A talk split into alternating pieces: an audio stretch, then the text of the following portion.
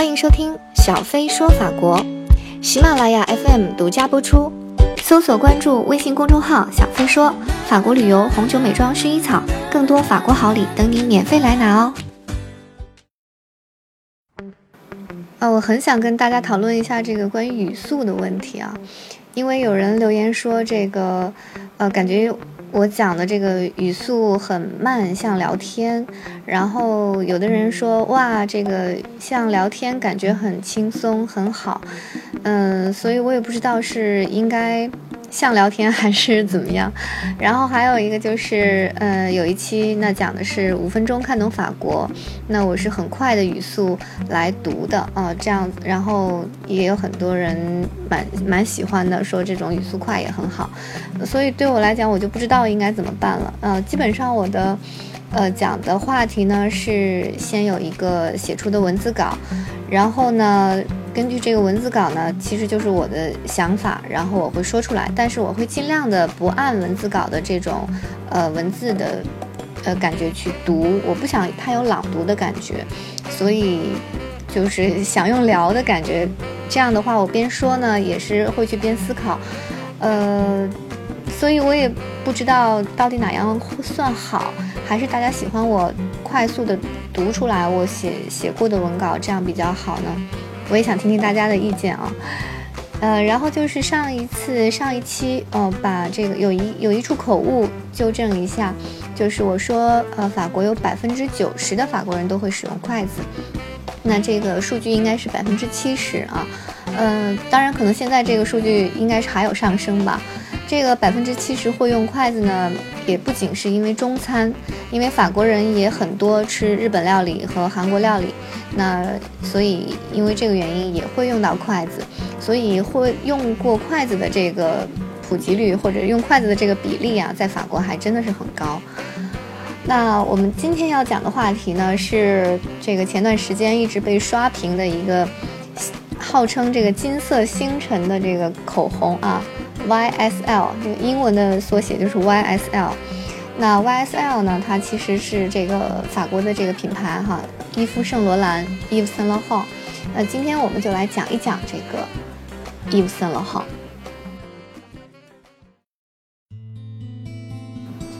呃，天天刷口红，那你知道 YSL 伊夫圣罗兰吗？这个 YSL 呢，全称就是 Yves Saint Laurent，中文译名是伊夫圣罗兰。那它既是品牌名，也是创始人法国时装设计师伊夫圣罗兰的本名。那曾经有一度呢，也许是觉得品牌名太长吧，品牌去掉了 Eve。那这里面 Eve 呢是他的名字啊，Saint Laurent 后面的 Saint Laurent 是他的姓。有一段时间，这个品牌是去掉了前面的 Eve，啊，去掉了他的名，只保留了他的姓。然后后来又不知道为什么原因又加上了啊，所以这样才得以保留住这个创始人的全名。那么伊夫三罗号呢？他是一位天才的这个时装设计师。哦，这里我可以跟大家讲一下这个伊夫三罗号啊，这个 S A I N T，我都是用英文读的，方便大大家知道，也方便我自己读。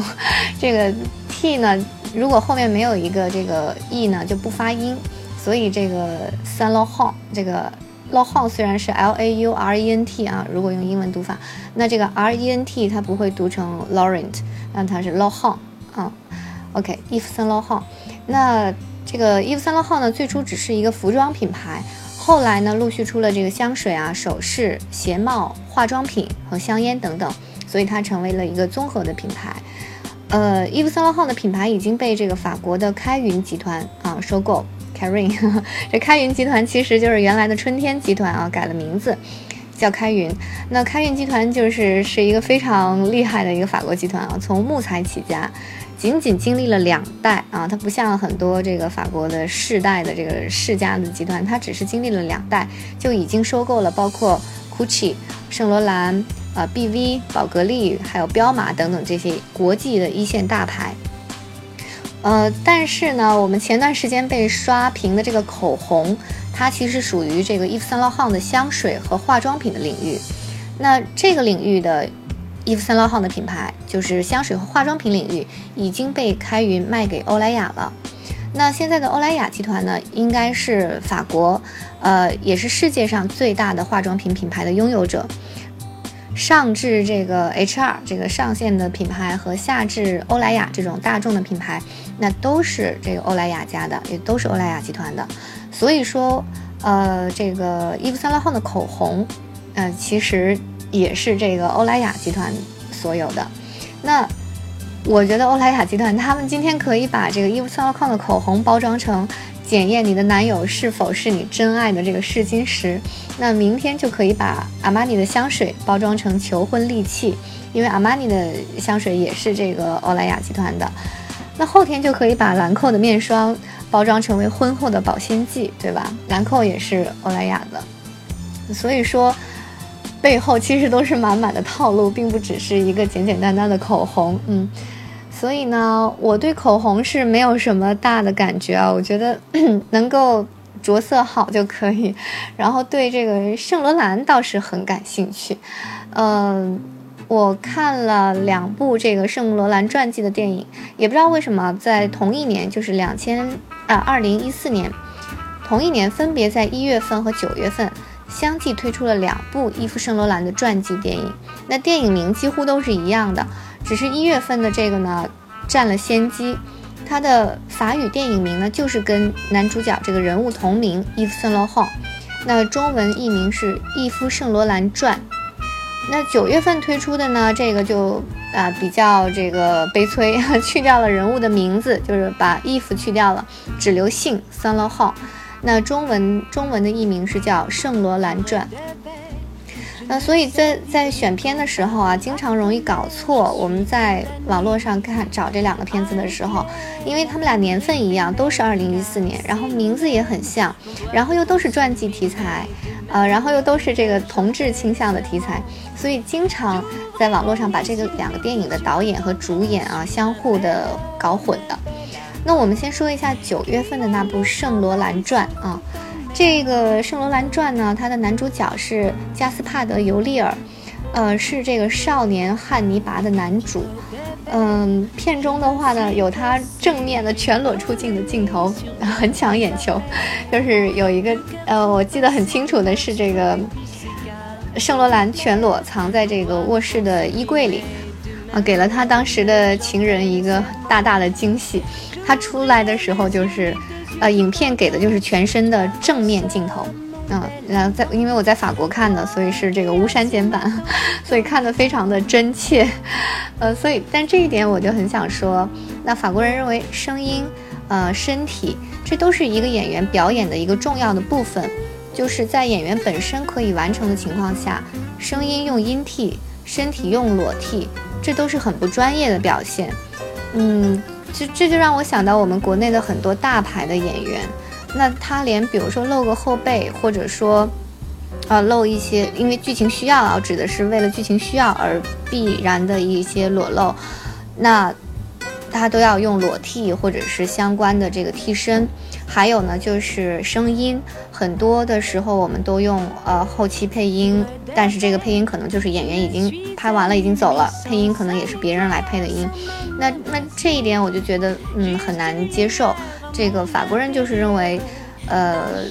一个演员综合的素质、综合的表现，包括身体和声音，这都是他表演的一部分，不应该是被别人替代的。这个我也非常同意。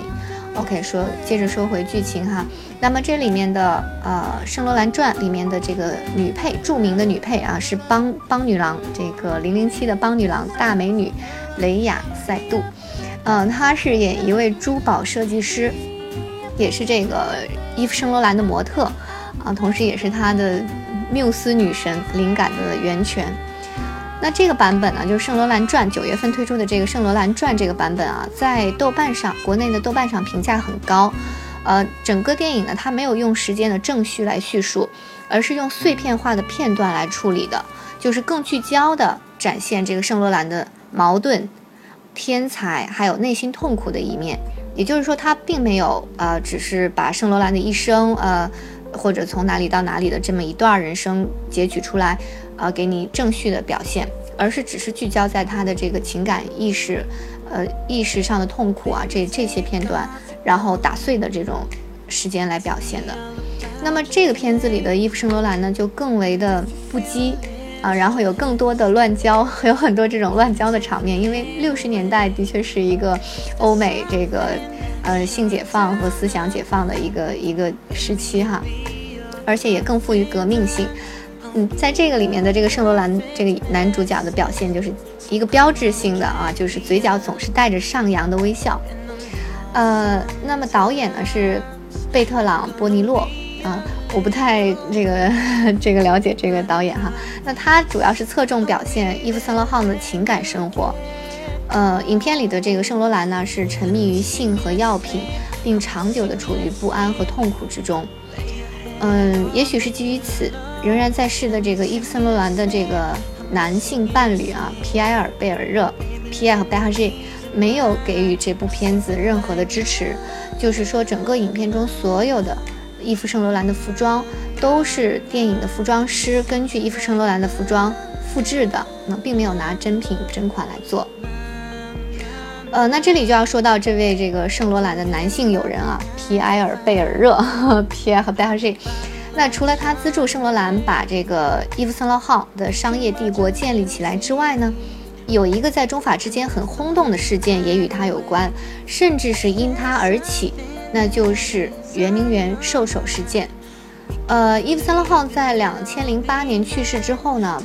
呃，皮埃尔在两千零九年就把他和伊夫·圣罗朗共同的一些藏品，呃，全部拍卖掉。那其中就包括这两件兽首啊，是鼠鼠首和兔首。那么这两件拍品的热度呢，甚至一度上升到影响中法两国的关系，呃，当时炒的是沸沸扬扬啊，最后以极高的价格出手。而更巧的是，啊，这个生活总是很戏剧性，以超高价格买了这两件古董，并且无偿捐赠给中国的人是谁呢？就是我们上面提到的。收购了伊夫·圣罗朗的开云集团的老板，呃，也就是总裁富二代，嗯，小皮诺先生。那他爸爸老皮诺呢，就是第一代开创了这个开云集团，那他是第二代。所以说，这个小皮诺先生的这个格局，我感觉真的是比一般的富二代高太多哈。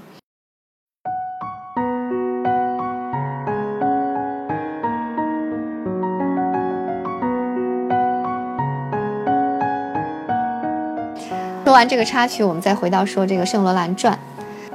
六十年代呢，全球变革，那种阴暗的、混乱的、迷幻的感觉啊，从屏幕充斥而来。没有一个强大的心脏可能承受不了直面这种生活，包括他用的色调啊，这个表现的感觉。那那个时代的生活方式，还有室内设计，都让我有种极端的压抑感。呃，可以看出人们，呃。剧里面的人们的生活啊，很富有，但是却很压抑。那伊夫·圣罗兰呢？他像一个小孩子，但是却进行着革命，时尚领域的革命，其实呢就是思想上的革命。他不可否认的是个天才，但是天才也注定孤独。呃，这个就是我看这个九月份的《圣罗兰传》版本的感觉。那么，二零一四年一月份的版本。《伊夫·圣罗兰传》呢，是大胆启用了二十五岁的法国新星皮埃尔·尼内，皮埃和尼内。你看他的这个演员的名字啊，跟这个圣罗兰的真实的男性伴侣的这个名字是一样的啊，都是皮埃尔·皮埃和。那么皮埃赫呢，在法语里也有石头的意思啊，啊，皮埃和尼内，他呢来担纲这个男主角伊夫·圣罗兰。那么皮埃尔·尼内呢也不负众望啊，一举拿下第四十届凯撒奖最佳男主角奖。呃，但是看国内豆瓣上的评价呢，很多人不喜欢这个版本，啊，都更推崇这个九月份的版本。但是我不是，我是完完全全的被这个版本里的男主的表现征服了。我觉得他就是演出了我心中的圣罗兰。伊夫·森罗浩呢，他从小就生活在一个女人的世界里啊，他是在法属殖民地。阿尔及利亚出生，呃，阿尔及利亚是非洲的一个法属殖民地，那所以当地有很多法国人，呃，那他的父母是法国贵族啊，也是属于当地的上流社会，所以圣罗兰的妈妈呢，比如说要去参加鸡尾酒会，那他妈妈还有他的女伴们就会问这个圣罗兰做他们的时装顾问啊，我穿哪件好看呀？怎么搭配呀？圣罗兰自己呢也很爱画画和设计衣裙，据说他从四岁就开始给洋娃娃设计衣裙啊，四岁，然后就慢慢自己就开始做了。呃，所以出名要趁早啊。他在十八岁的时候，一言不合就拿下了在巴黎举办的国际羊毛事务局鸡尾酒宴会群的第一名。呃，这个巴黎的国际羊毛事务局这个设计师比赛是非常出名的一个设计师比赛，也是一个非常高规格的这个时装赛事啊。能够获得这个比赛的冠军啊，很有可能是成为未来的时尚大师。呃，二零一四年的比赛啊，有一位刚刚毕业的中国设计师也得到了这个比赛的布料组的冠军。如果我没记错的话，我在巴黎还遇到了他。嗯，好，我们再说回这个童年啊，也就是一九五四年的时候，那么二十一岁的卡尔拉格菲，也就是我们今天称之为老佛爷的这个 Chanel 的设计总监。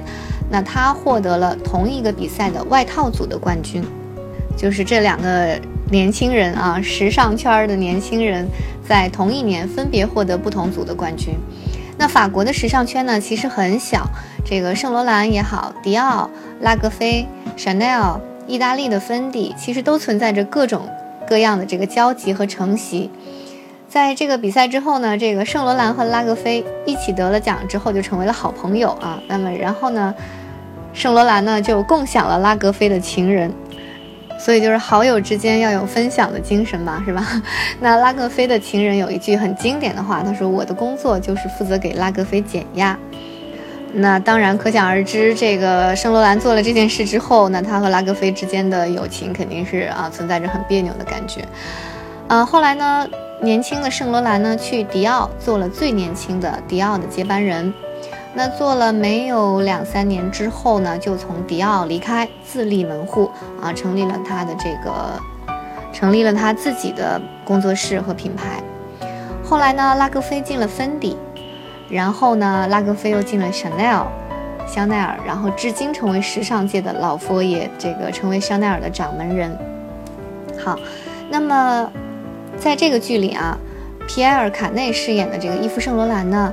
很腼腆，很偏执，讲话非常的温柔，但同时呢，视工作如生命。啊，他跟他的这个同性友人啊，也是他的工作伙伴皮埃尔·贝尔热皮埃尔·贝尔热的交往过程中呢，那是有甜有苦，有喜有悲。啊，在电影里表现的非常的细腻啊，也很甜蜜。比如说这个。塞纳河边的初吻，哈，或者说这个巴黎圣母院之前的跟随，这些画面和情感的流露都非常的真实细腻。这个影片里呢，所有的高定走秀的服装都是伊夫圣罗汉的原款原件。呃，如果说香奈儿的少即多 （less is more） 是让女性从繁琐的装扮中走出来，是一种时尚，那么伊夫圣罗汉的在传统的形式上致力于凸显女性的优雅之美。则是一种经典的延伸。那当然，同时呢，它的革命性也是引人注目的。比如说，它推出的女性的吸烟装、裤装、皮衣皮裤啊，东方神秘风的时装，都是大胆而且前无古人的创造。他可以说，他不是在尝试，他从来不尝试，他只是创造，按他的想法不停的创造。整部影片呢，我的感觉就是画面极为优美。然后背景音乐恰到好处，故事的叙述还有演员的表现都可圈可点，所以给我留下了很深的印象。包括里面的台词的设计啊，我还记得很细腻。给我留下的印象有一处是，嗯，他刚跟皮埃尔认识的时候，那个时候皮埃尔还有他，他当时的男朋友啊，也就是跟，呃，这个这个圣罗兰还不是朋友的时候，刚认识的时候，在吃饭的时候呢，皮埃尔说。啊，夏天我们去普罗旺斯吧，那边有乡村的风光，有厨娘的好手艺，还有蝉鸣。然后圣罗兰问：“还有你们，对吗？”那这里面呢，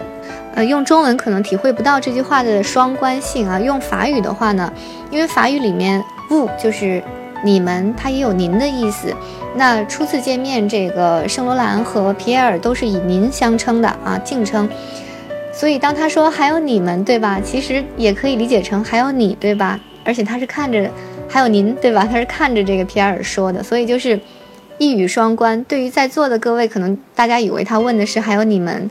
但是对于这个皮埃尔，可能他已经能够接收到，这个圣罗兰其实是指的是你也会去对吧？啊，所以这种很细腻的台词设计啊，非常的呃，我觉得细节上非常加分。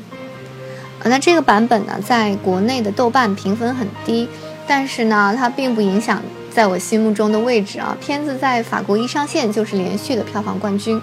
然后我也问了我法国的朋友，就是都看过这两部片子的。呃，有什么感觉？他们基本上对这两部片子都很喜欢，就觉得是同一个人物用了不同的表现手法，而且都做得很好，而且都很好的表达了这个导演的意图。嗯，表导演想表达什么，很清晰的让我们接收到。而且很明显的啊，两部同为同制片，但是呢，在皮埃尔和这个圣罗兰的关系的处理上是明显的不同的。《圣罗兰传》呢，是从圣罗兰的角度出发。而这个《伊夫圣罗兰传》呢，是从皮埃尔的角度出发，啊，同时就是在谁跟随谁、谁依附谁的这个关系上，两个电影的处理就截然不同，啊，通过他们的一些海报和剧照也能表现得出来。在《圣罗兰传》里面，那就是这个皮埃尔比较在这个圣罗兰的身后啊，就他他依附他的感觉；但是在《伊夫圣罗兰传》里呢，就是依附在这个皮埃尔的身后。呃，伊夫·圣罗兰呢，他是在二零零八年逝世的。那这两部片子呢，其实都是对他的一个致敬。呃，只是特别是《伊夫·圣罗兰传》里面的这个男主的表现，特别的令我折服。我觉得他把同性之爱，还有就是离我们很近的一代大师的说话姿态，啊，天才且孤独的特质，单纯且偏执的性格。都表达得如此真切，我觉得真是太不容易了。因为就是越近的人物，可能表达起来越不容易，因为大家太了解了，包括他的影像啊、照片呀，都随处可见。所以说，越是在近前的，可能越难去体会。所以说，我们能看到这个演员啊，在揣摩这个角色的时候，是下了很多功夫去做的。据说这个男主角皮埃尔·尼内呢，是演完伊夫·圣罗兰这个角色之后，很长时间都从这个角色里走不出来。呃，我后来也看过他其他之后的电影，哦，真的是感觉哪怕走路的姿势和说话的形态语态，真的还有点像伊夫·圣罗兰。呃，但是这的确是一个非常动人的、真实的、有生命力的一个角色，一个大 IP。所以呢，我很推荐大家去看一下这个电影。在哔哩哔哩上面有呃这个版本，两个版本都有，所以大家喜欢的话可以去找一下《伊夫圣罗兰传》和《圣罗兰传》。嗯，非常感谢今天大家的倾听和分享。哦，我觉得法国有很多嗯蛮好的这种电影和呃书。那如果以后有机会，也希望能够多多跟大家的分享和探讨。谢谢。